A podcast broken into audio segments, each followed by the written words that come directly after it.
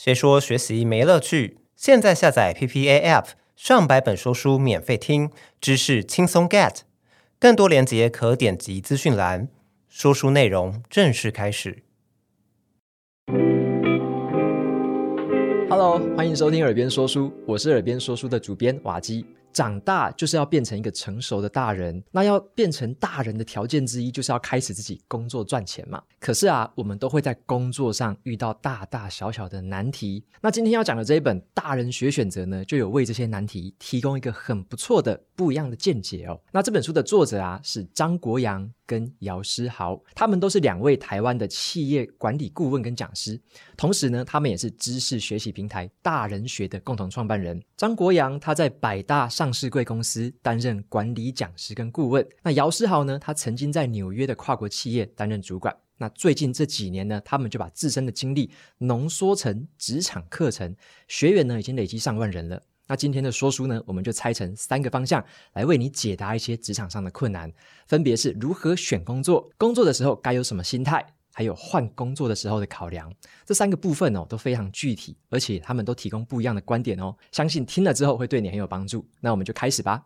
该如何选择对职涯发展好的工作呢？首先啊，我们啊在选工作的时候最关注的就是薪水。可是啊，作者认为除了薪水这种报酬之外，你也应该要看到你投入的成本，它带来了什么样的回报。我们呢、把每份工作所投入的成本分成四项：体力。时间、技能还有团队能力，最后一项团队能力是什么呢？它其实就包含了领导啊、管理啊、人际沟通等等的。那么这四项成本要怎么样去评估呢？我们要记住两个原则哦。第一个是杠杆，第二个是弹性。杠杆呢，就是让你的每一分投入都能获得一分以上的回报。那弹性就是要让每个选择都让你的未来的路越来越宽广，而不是越来越狭窄。所以啊，我们投入这四项成本的时候，最好都能够。杠杆出更多的好处，或者是让我们的职业选择更有弹性，这样子的话就会是一个好的工作。我们举一个例子来说，小明哦，他刚从大学毕业，他对未来一片茫然，不知道做什么工作。于是啊，他就看到周围同学都说：“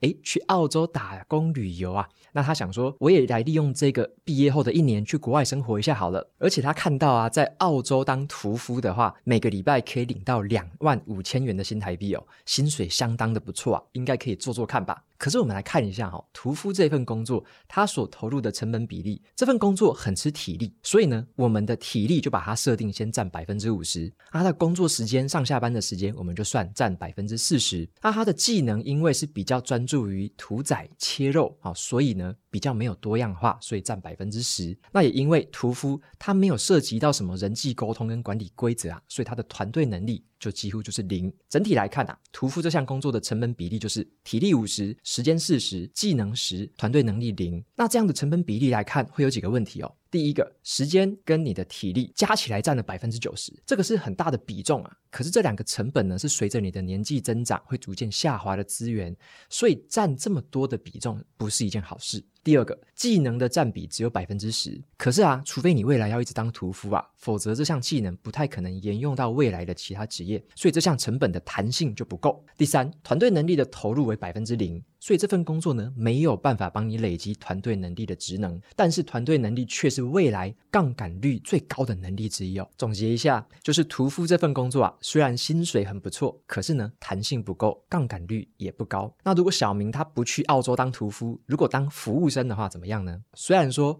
服务生的薪水比屠夫少很多，可是他的成本比例诶是比较好一些的哦。好，因为他会比屠夫更轻松一些，所以你的体力可能是降到百分之三十。那假设服务生的工时跟屠夫是相当的，那么他的时间就一样占百分之四十。可是服务生啊需要接受点餐、服务客户、吸收餐饮的知识等等的，所以呢他的技能我们就设定成百分之二十。而且服务生还需要应付一些突发状况，他们要优化自己的工作顺序等等，所以呢有涉及一些管理。所以呢，把团队能力设定为百分之十好了。整体来看，哦，服务生的这个成本比例就是体力三十，时间四十，技能二十，组织能力百分之十。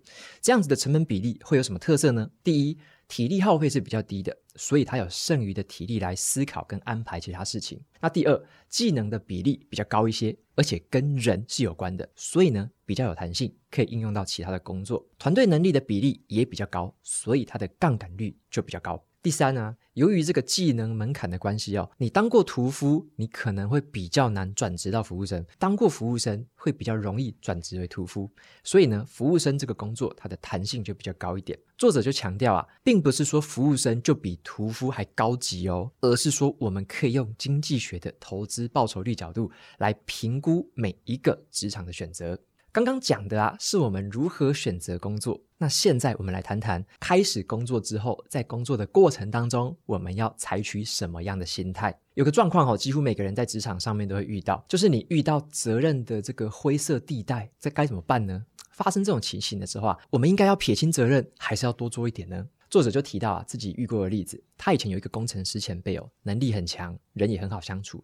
可是作者很纳闷，为什么这个前辈的年纪比他大了十几岁，都还在担任基层的职位啊？后来啊，作者升上主管，开始去分配工作给这个前辈的时候，才了解原因。每一次啊，这个前辈给他任务的时候，作者会需要花比较多的时间去解释背后的原因。而当作者说明完之后，这位前辈马上就会问作者，他拿到这些资料该有的产出会是什么？作者觉得他提出这个问题呢，是情有可原。的啦，但是如果遇上这种比较抽象、比较复杂的问题的时候啊，你就很难去定义那个资料范围跟你的产出成果具体是怎么样。身为主管，作者会希望说，能够借助这位前辈的专业经验，告诉作者他该怎么样做比较好。诶，可是这个部署却希望说他知道明确的任务定义，不然的话他完全不能开始工作。这个时候，作者就只好放弃，去寻求其他同事的意见。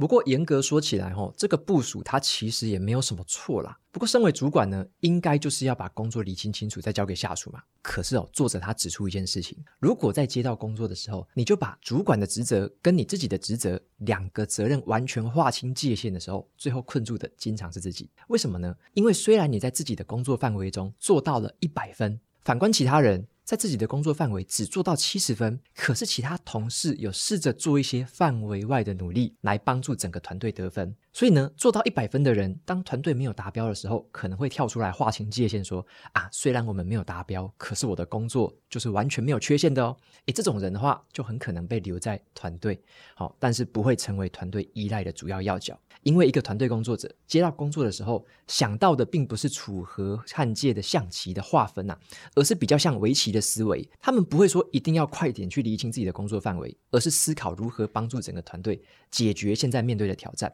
这样的人比较容易被主管重用。而那些很快就把责任划清界限的团队成员，会遇到一个问题，就是他们虽然在自己的工作领域做到一百分了，成为他们唯一的价值而已。如果是哪一天他出了一点点小失误，他只做到九十分而已。就算他赢过了其他八十分的同事，他还是会被主管质疑他的能力。这个时候呢，这个部署可能就会很生气哦，觉得老板应该要去骂那些八十分的同事啊。可是通常哦，抱怨完之后，就还是会回去划分界限，然后尽自己的本分，这样，因为这是他们唯一擅长也唯一有安全感的事情。总之哦，作者建议，当我们在工作上遇到责任的灰色地带的时候，与其去厘清责任或者推给其他人，不如想想看，老板真正需要的是什么。所以呢，不要把超出本分的工作当做是白白牺牲自己的努力了。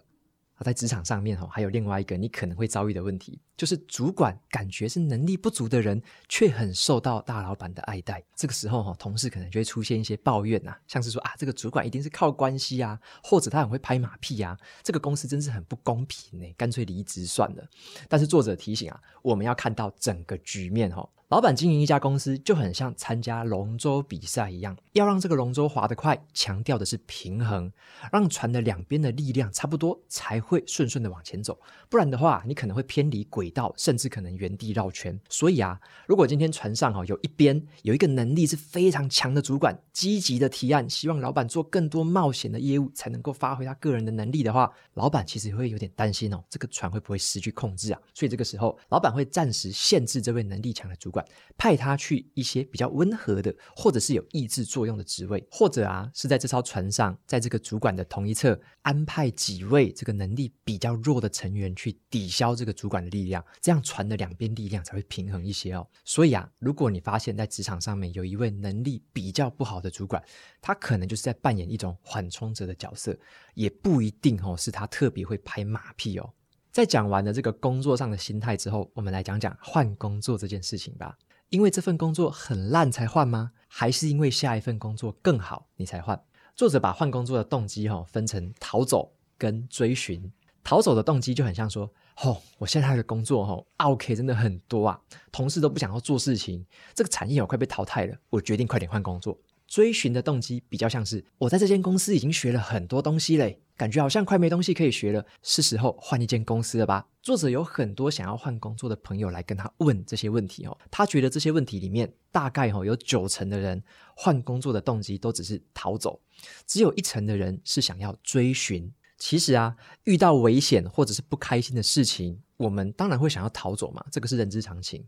可是啊，如果你的逃走是这样一味的逃走，那就只是个问题喽。假设啊，你是用逃走的动机在换工作，好像是这份工作老板不懂得怎么管理啊，工作的氛围不好啊，你决定换工作了。但是到了下一份工作的时候，换成你的客户很糟糕，公司没制度啊，你决定又换一份工作。那在下一份工作，你的老板、同事跟客户都不错，可是又需要整天加班。结果到头来啊，对你而言，你一直都换不到自己觉得很好的工作。这种逃走的动机来换工作，就是一种扣分的这个评分方式哦。你先想象一下，有一份完美的工作，你把它设定成一百分，看到不满意的地方就开始扣分。但是哈、哦，这是一个无法令人满意的游戏啦。因为看似一份完美的新工作，等到你真的进到公司开始做的时候，你一定会发现更多的缺点。但是如果你是用另外一种追寻的动机来找工作的话，你会更关注于自己想要什么，所以这是一个加分的评分方式。也许啊，你刚进入社会的时候分数还很低，但是你慢慢的达成一个小目标，你就能够一点一滴的加分。考虑换工作的时候，也会在意一些这个新工作能不能够带来新的体验，帮你达成这些新的目标。这样一来，只要就职之后呢，能够获得当初的期待的好处，就算是开始加分。这个时候，如果你遇到职场上难以避免的一些缺点，也就显得没有那么重要了。所以啊，当你要考虑换工作的时候，可以先花个三十分钟哦，写出你想要避开的旧困扰，还有你想要追寻的新目标项目哈，写越多越好，而且要明确一点点。接着你来评估一下，这次你想要换工作，到底是因为要逃走，还是你想要追寻？作者就指出，你想要追寻的东西，至少要比想要逃走的这个项目还要更多才可以，不然啊，你就很容易会进入一个不断逃走的恶性循环当中哦。在考虑要换什么工作的时候啊，公司的大小也是一个衡量的标准。有些人觉得自己待的公司这个制度不清楚，升迁不透明。如果能去一个更有规模、更有制度，而且分工明确的大公司，工作就会顺遂很多嘛。可是作者提醒哦，第一，一间公司不可能做到完美的明确分工，难免会有一些事情是在灰色地带。第二，制度明确不一定是一件好事情哦，因为它很有可能限制了一个人的潜能。如果你进入的是一家小公司的话，它比较没有制度，有比较多的灰色地带的那些工作，你如果找其中的一两件来做的话，诶，你就会获得更多的机会。比如说啊，如果你找这个提案的工作来做。将来你很有可能就代表公司去对外提案。那如果你找了这个供应商的工作，你就有可能拥有这个供应商的清单。这些呢，就是你累积起来的工作资历跟经验，是别人偷不走的。反过来看一下大公司哦，作者认为在大公司里面能够受到快速重用的人数量哦，都是万中选一啦。通常大部分的人在公司呢，就是爬得很辛苦，爬上去用时间换位置的，最后可能会换到一个不错的位置，可是效率是比较低的。不过啊，如果你觉得哈自己是比较没有那么聪明，无法主导事情，希望有人告诉自己做什么事情就好的话，那大公司就会比较适合你，因为它的分工比较细一些，负责的事情比较单纯。一旦这个事情单纯，你如果能够持续做一段时间，结果也不会太糟。只要呢忍过一开始的那段时间哈，多余的责任呢哈就尽量推走，然后熟悉自己分内的工作的话，诶，你说不定就可以平安度日。所以说啊，你会在哪里发光发热，全部都要看你自己适不适合那个环境。不过啊，无论如何，不要觉得说哈有公司可以把所有的规则都定清楚，把所有的职位工作都写得很明确啦，或者是把升迁管道弄得超级透明之类的。如果那种地方哈。它的竞争一定是更加的激烈哦，你会在长长的队伍之后排队换工作哈。除了看工作内容啊、公司的大小之外，时机点也很重要。我们要在什么时间去换工作才是最好的呢？这个问题常常听到的答案就是农历年之后，因为你可以领完年终，而且大家都在领完年终之后才换工作，所以会有大量的职缺出现。不过你想一下哦。大家都抱着这种撑到领完年终才走的念头，所以这个时候啊，留下来的工作很可能就是一个没有多好的工作哦。这个意思就是哈，在年后的这段时间，换工作的你哦，有可能都是换到这种别人已经想要逃走、已经在忍受很久的那种职缺哦。结果啊，你等到面试上了之后，又开始工作了，才发现 啊，这是一个死缺哦。你又在等下一次的年终才会离职，那这样子你就会进到一个恶性的循环。反过来说，如果在一年的中间，这种比较冷门的时段换工作，这个时间点释出的职位，它可能就会比较有趣，更有挑战性。因为这个时间点离职的员工，通常是因为一些特殊状况离职，比如说被挖角啊，或者是因为一些意外的事情而无法继续工作。意思就是，当事人很可能本身没有离开的计划，可是不得已离开，所以公司要急忙的找人。这个时候，就算你的条件稍微不符合，或者是薪资的要求稍微高一点点，也很有可能被对方接受。另外还有一个情况就是，有某个商业的机会可能让公司突然有扩张的需求，那这种职缺的时效性就很短，它不会等到年后啊，而且往往它的条件也会好很多。像是前面讲的这两个状况啊，这种时候试出的职位都可能很有趣、很有发展性。但是啊，这种在一年的中间所试出的职位，还有一种哦比较糟糕的状况，就是这个公司真的太糟糕了。把员工真的操得很血汗，或者是发不出薪水，员工撑不住就走了啦，马上要走人。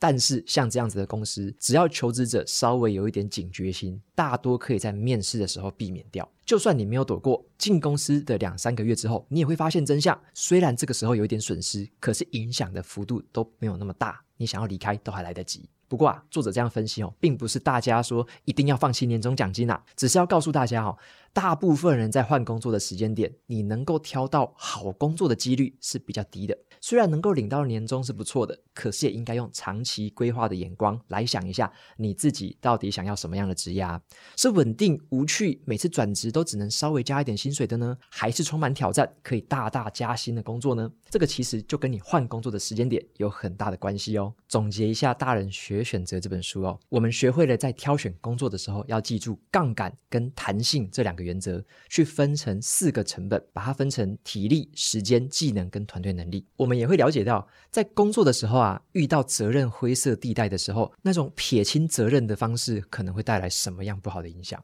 还有啊，如何从公司整体的局面来看看老板分配缓冲者主管的主要原因哦。最后我们会思考到，换工作的时候呢，应该要多考虑一点点你想要追寻什么，考虑少一点点你想要逃离什么。还有啊，大公司跟小公司制度的优缺点比较，以及呢，换工作的最好时间点不一定是在农历年之后哦。好，其实啊，工作跟职涯有很多种啦，不一定说你一定要做某一种才可以称得上是成熟的大人。毕竟啊，大人是有各式各样的嘛，看你自己想要成为哪一种。那这本《大人学选择》呢，他就提到了所谓的大人。就是相信思考、勇于改变的大人。只要保持这样的态度，相信你在哪里都能够活出令你心满意足的人生。